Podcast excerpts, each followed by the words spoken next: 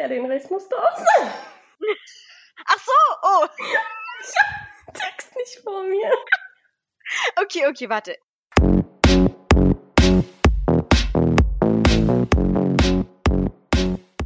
So, hi, Chloe. Many thanks for you joining our interview. This is our first English podcast, and we're really, really excited about it. So, for your background, um, guys, I know Chloe from Instagram, and she's currently running a really interesting page called FemEd, which educates women about female reproductive health and many other female health topics. But before I tell our listeners too much about you, let's just start start with our chit chat. So, Chloe, please introduce yourself. Who are you, and what are you currently doing in your life? okay, thank you, Moni. Um, I am a naturopath from Sydney. Uh, I specialize in female health, so creating an outlook for young women to know more about their bodies and so I think that that's what I'm really, really interested in rather than sort of a broad sense of health. Great.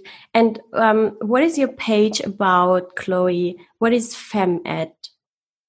So FemEd, uh, I, I really didn't find many other sites that were quite that were really similar to mine. So I thought that I would create a, a site or a page that combined humor but also education and bring them together um, and talk about topics that you may not want to talk about, but really normalize them and and remove the stigma from that and just make it really normal. Okay, that's really interesting. So you said um, you didn't see any pages like that before, and that's why you started the page, or what is it about, um, or what motivates you to keep it going?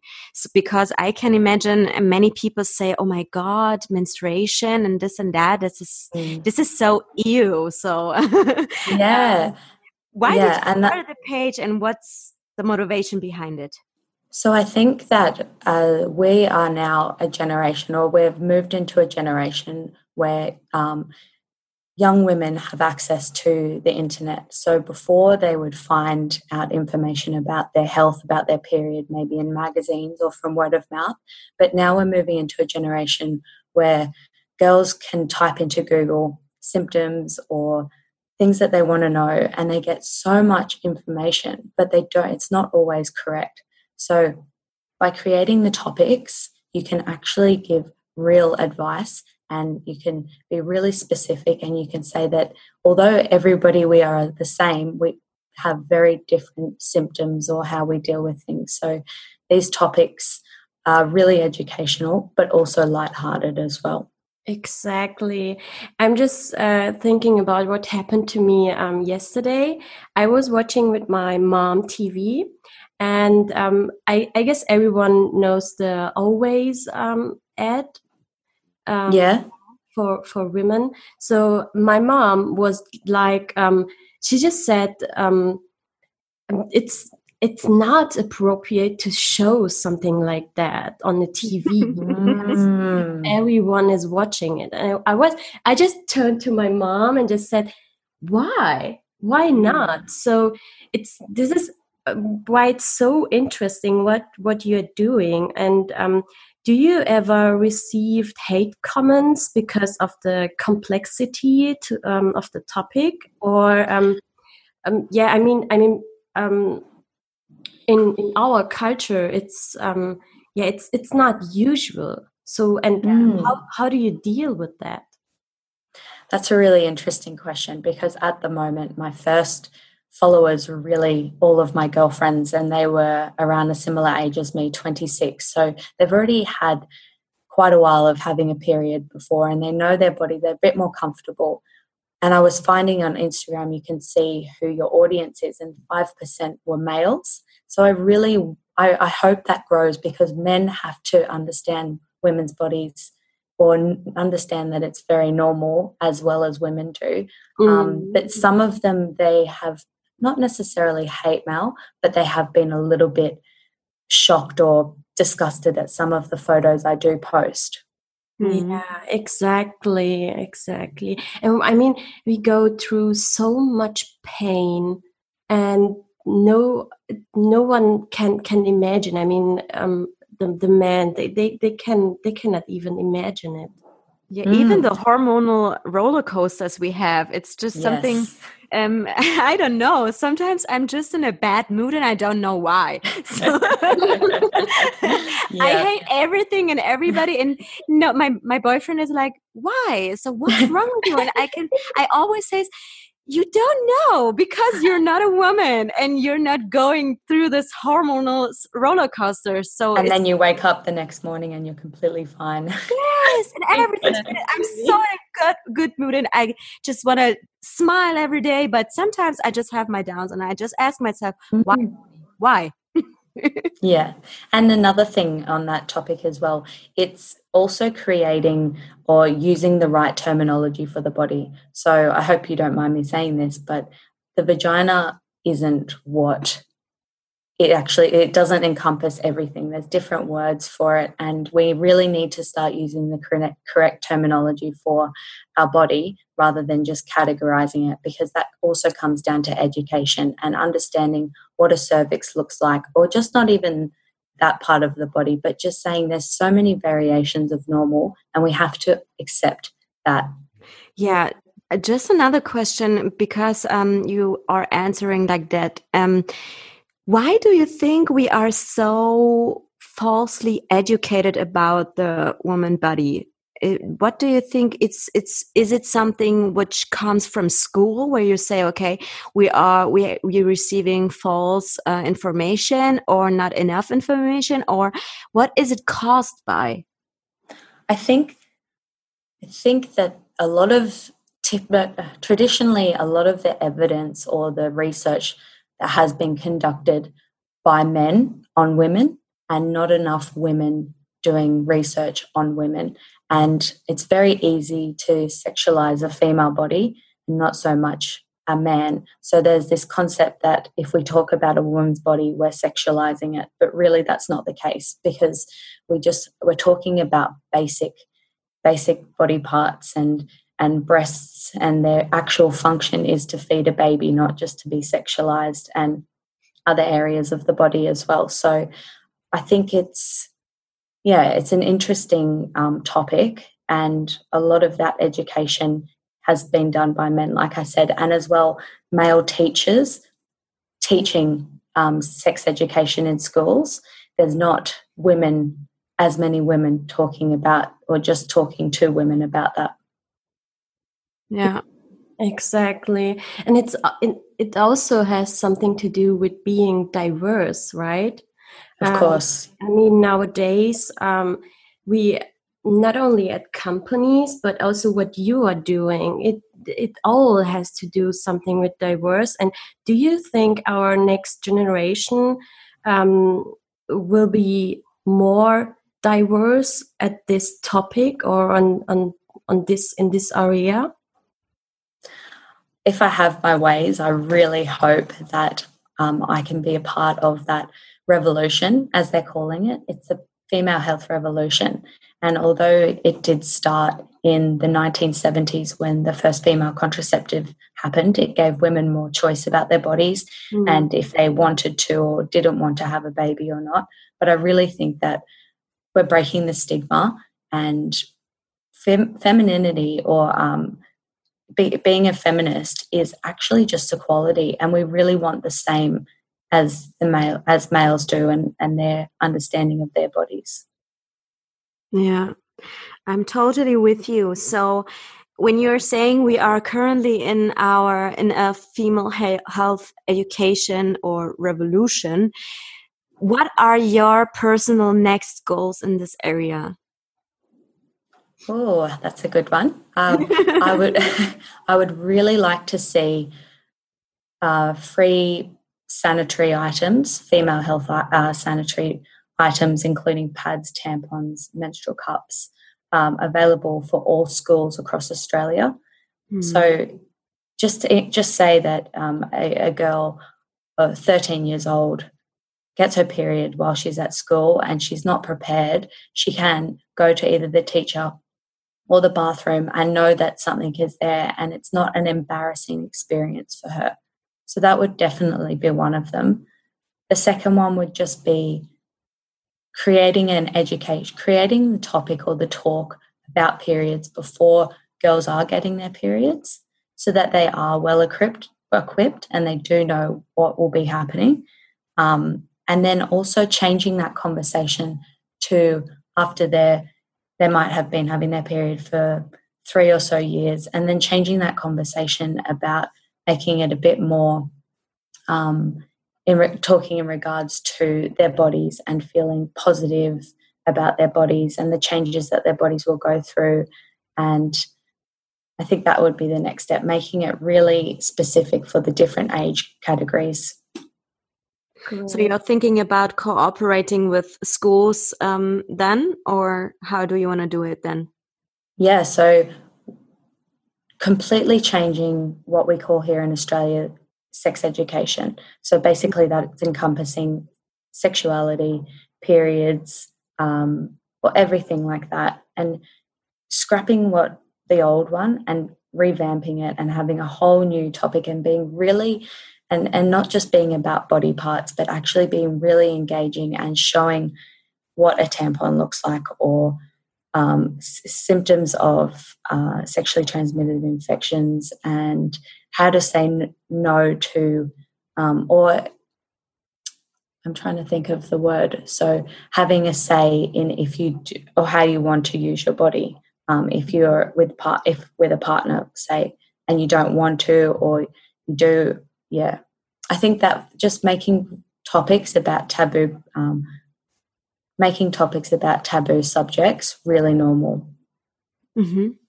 so great. Yeah. so good informations because um, i wish i wish i could have um, some pages when i was in, in this age at yeah. this age.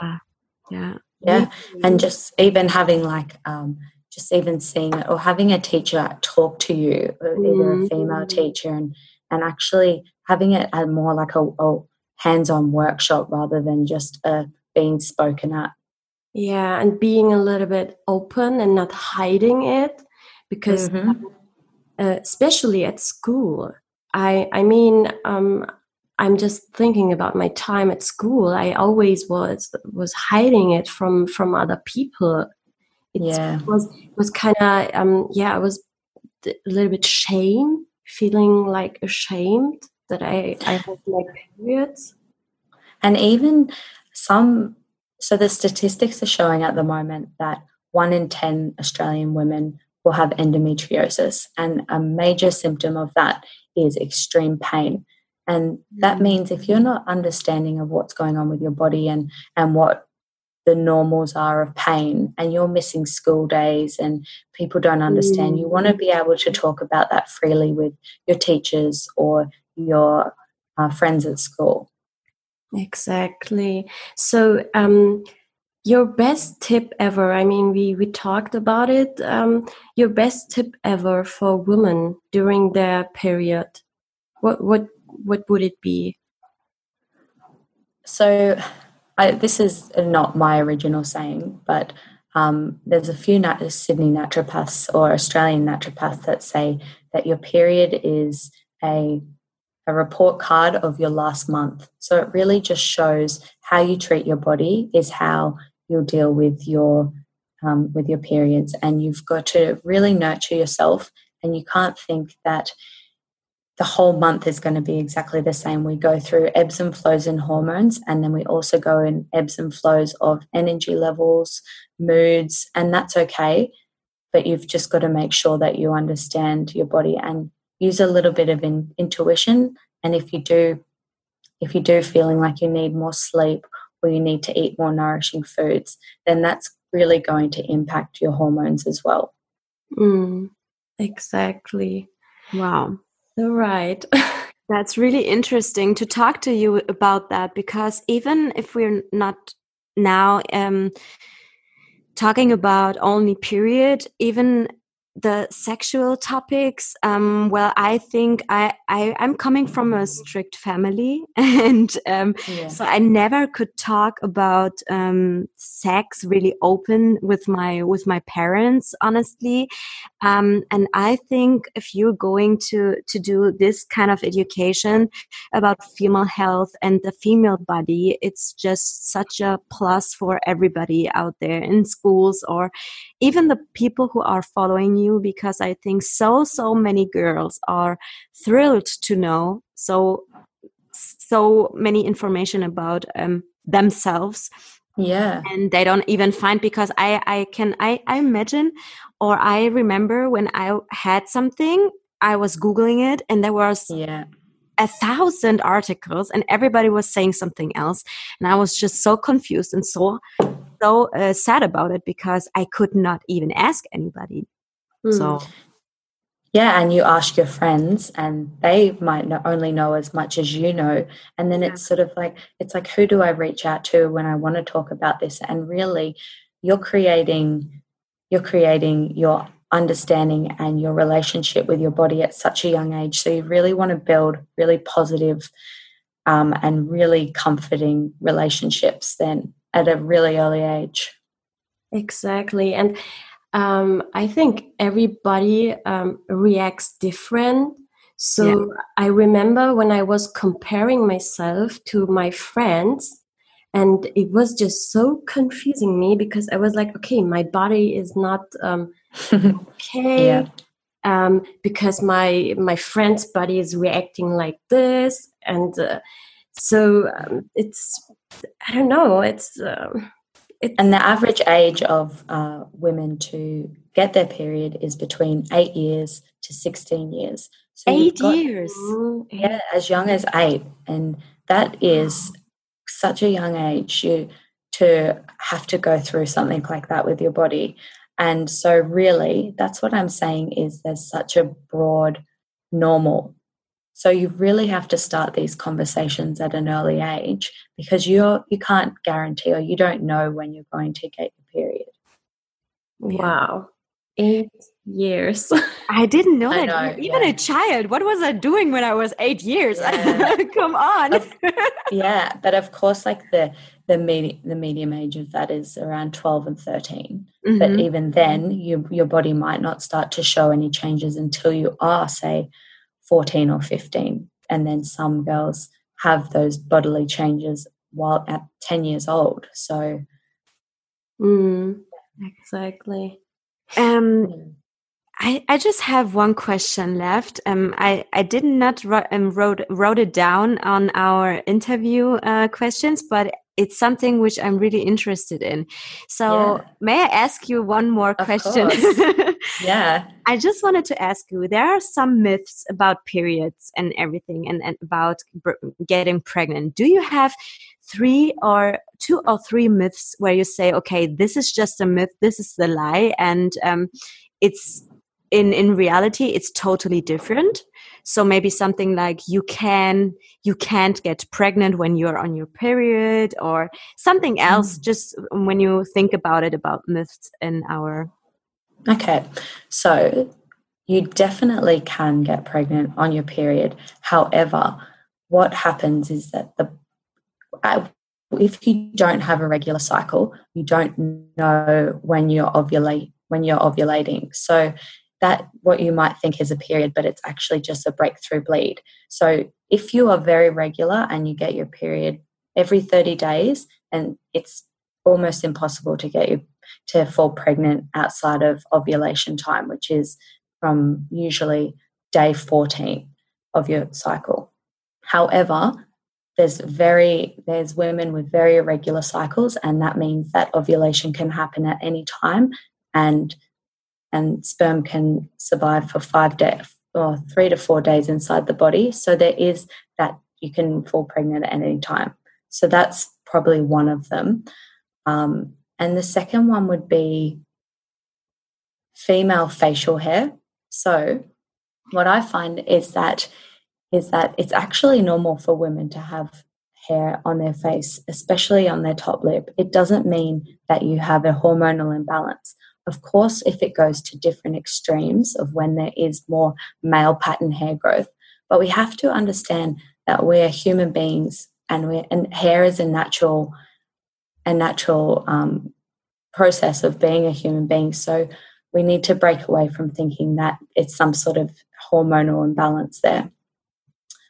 Um, and maybe number three, I'm trying to think, is that hmm, was there? Did you have anything that any myth that you wanted busted, or did you want me to think of another one? Uh, you just can't think of another one. I'm just, mm. but hmm. even if it's just two, it's okay. yeah. So another thing would be maybe is that period pain. Mm-hmm. It's really hard to know what is normal because pain is so subjective. But the thing is, is if, if you're experiencing really bad period pain that's not responding to painkiller treatment, then it's always really important to see or to take that further with a doctor because, like I said, the statistics of endometriosis um, is really, really common and that you can only find that out by having further testing. So we need to you're not putting don't don't put up with pain or don't put up with symptoms for so long because it, it may not be normal and you really need to check that out. So would wow. you recommend painkillers? Well, I, I I still am and I've mentioned it on my Instagram is that even though I am I am a female health educator, I still experience period pain. And and I'm not condoning that women shouldn't take painkillers because they're amazing and they work really well. But you have to mm. find an underlying cause for that. Um, and sometimes it's more than just pain, it could be a condition, a health condition. So, yeah, it, it takes a, a, a questioning and it's what you're wanting to put up with. If it's pain that lasts for several days and it stops you from going to school or work and it doesn't respond to any treatment, then don't take no from your doctor. Get it checked and, and find out the cause. Great, really good mm. answers. and um, so, do you do you have something else that or um, a um, advice uh, which which you would like to say to our German community? Oh, um, gosh, tricky questions. um, so I think that, like I've said before, create when you feel like maybe a bit embarrassed about talking about a topic or something that you might feel that is a bit different in your body create that conversation with your girlfriends. Start talking about it and see what they have to say. And and that can range for so many different things. It's like if you about your body it's like oh I, feel like i'm just really sad a lot like for half of the month or and then they can say oh well i felt like that last month and and they can look after you look after you and say okay we're gonna we're gonna like keep a track of how you're going and and just create that conversation and, and around hormones or just around um, all of those topics really. And even for younger sisters talking to younger sisters about it or yeah that's that would probably be my biggest thing is because we need to know we need to know that these topics are out there and talking to boyfriends and talking to husbands or talking to brothers we need to we, we need males to be a part of this too and yeah. And in saying that, it's not just about male and female. Again, there's another community. 1.7% of the Australian population is of an intersex um, category. They don't have um, a binary genitalia. It's not just as simple as male and female. So we also need to talk about these people or this community as well that doesn't fit into the male and female, even though what I talk about is female health, it's so much more than that. Mm, exactly, exactly. It was so informative, and I, I think we would love to. I could, I could hear to you for hours because yeah. your voice is so calming. Yeah. oh, thank you. really, and um, yeah, so so many many thanks to you, Chloe. um, for all these informations. And um, it was really it, it was really interesting to talk with you. And dear woman or listeners, please please follow and support her. Her page is at fem underline ed. So um, yeah, it was really great to have you here at Brain Talk. Oh, thank you so much. I really, I'm very passionate about female health and um, I'm really excited for what's to come. I think that there is so much that we're still yet to learn and we, we need to make it a positive experience. Exactly. We would try to push this topic also in Germany. Yeah.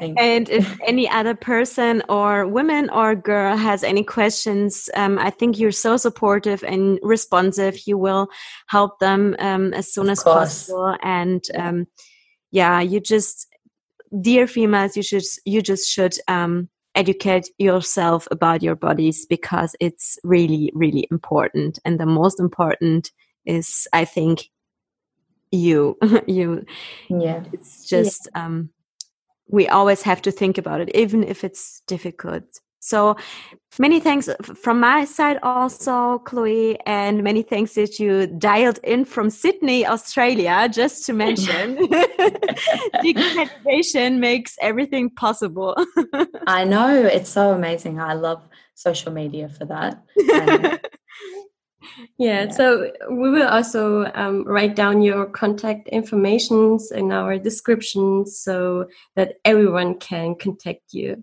Ah, thank you. It's been really fun. perfect Danke, dass ihr heute eingeschaltet habt. Wir hoffen, wir konnten euch Knowledge Insights vermitteln. Und euren Brain zum Nachdenken anregen. Abonniert doch unseren Kanal auf iTunes, Soundcloud, Spotify und Stitcher und folgt uns auf Instagram. Da findet ihr uns natürlich unter Brain Talk. Bis bald!